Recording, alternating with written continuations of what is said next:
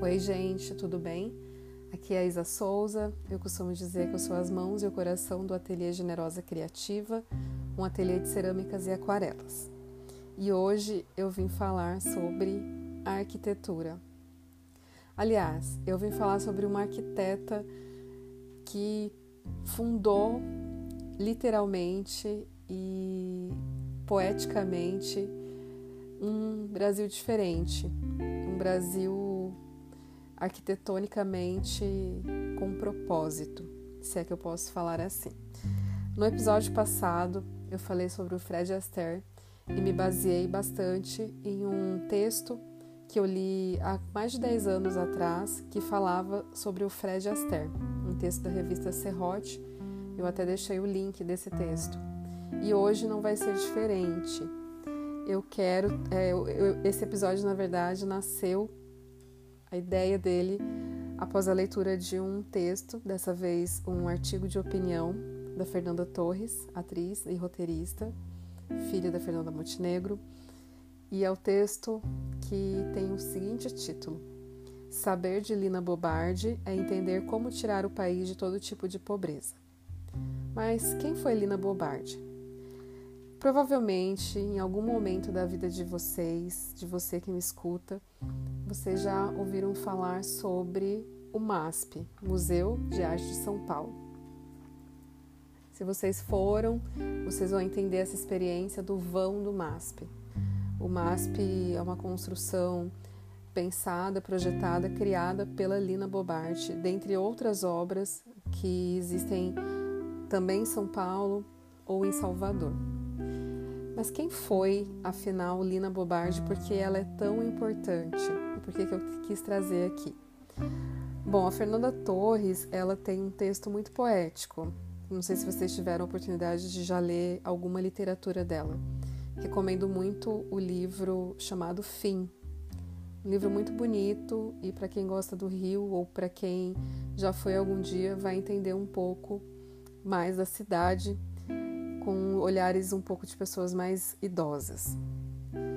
E a Lina, ela projetou, construiu o MASP, só que ela não foi apenas, se é que eu posso dizer apenas, uma arquiteta.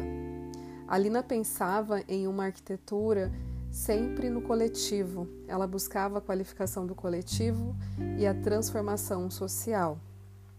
A Fernanda Torres até fala em uma parte do texto que as obras de Bobardi têm traços que são lidos tanto como arte erudita quanto arte popular. Além de grandes edifícios, a arquiteta produziu desenhos e objetos famosos. Do Solar do Unhão, que fica em Salvador, ao Sesc Pompeia, que fica em São Paulo, do MASP ao Teatro Oficina, do restaurante Coati à Casa do Benin.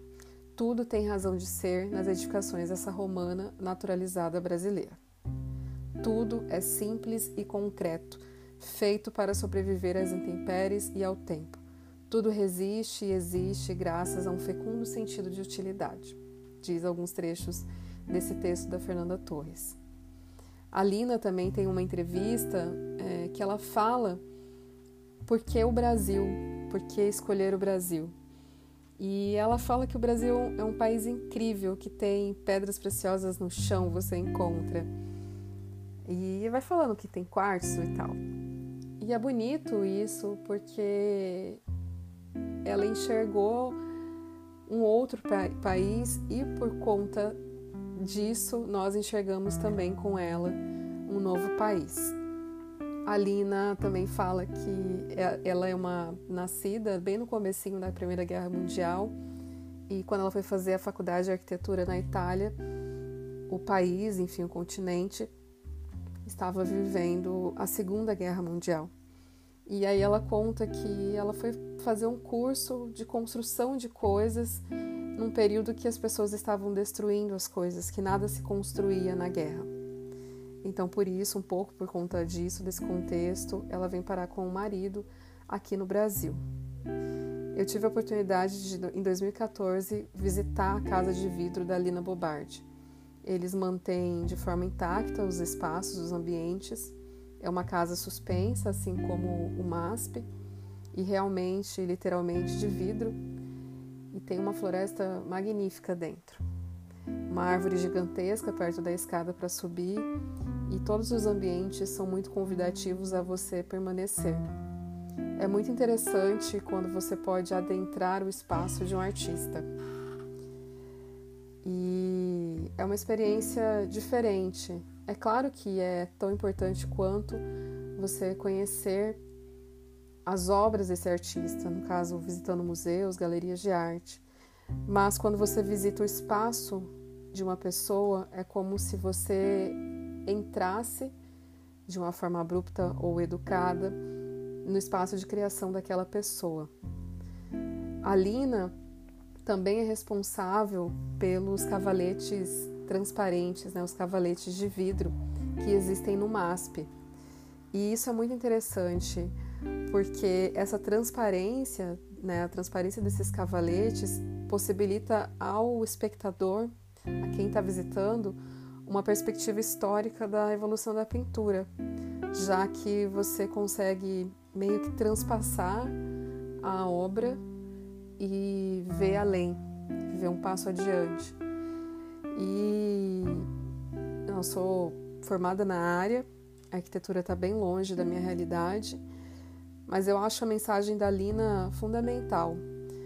A gente sabe que existe uma certa aristocracia, né, quando o assunto é arquitetura e arquitetos famosos, e é bem diferente da Lina.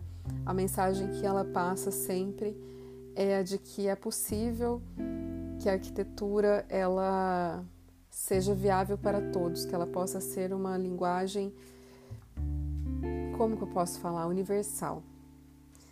E eu convido vocês a conhecerem um pouquinho o trabalho dela, seja pelo YouTube. A editora Todavia vai lançar uma biografia agora esse ano, então é uma oportunidade de conhecer um pouquinho mais o trabalho e jogar um Google aí para conhecer um pouco mais essa arquiteta.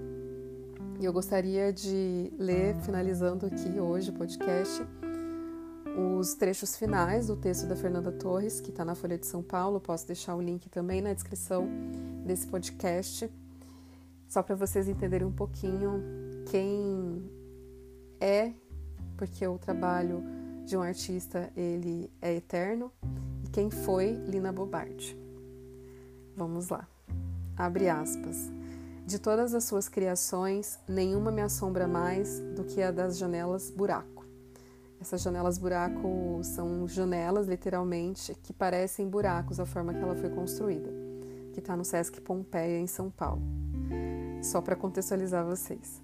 Continuando, mescla de escombros de guerra com toca de bicho, de construção inacabada com caverna de Platão. São a prova do quanto, para além das formas, essa mulher enxergava a chuva, o vento, a natureza e a vida. Saber de Lina Bobardi é entender como tirar o Brasil da pobreza espiritual, estética, cultural, social e política sem, como defendem alguns, fuzilar metade da população. Espero que vocês tenham gostado, que vocês tenham uma vida generosa. Um beijo e até o próximo podcast.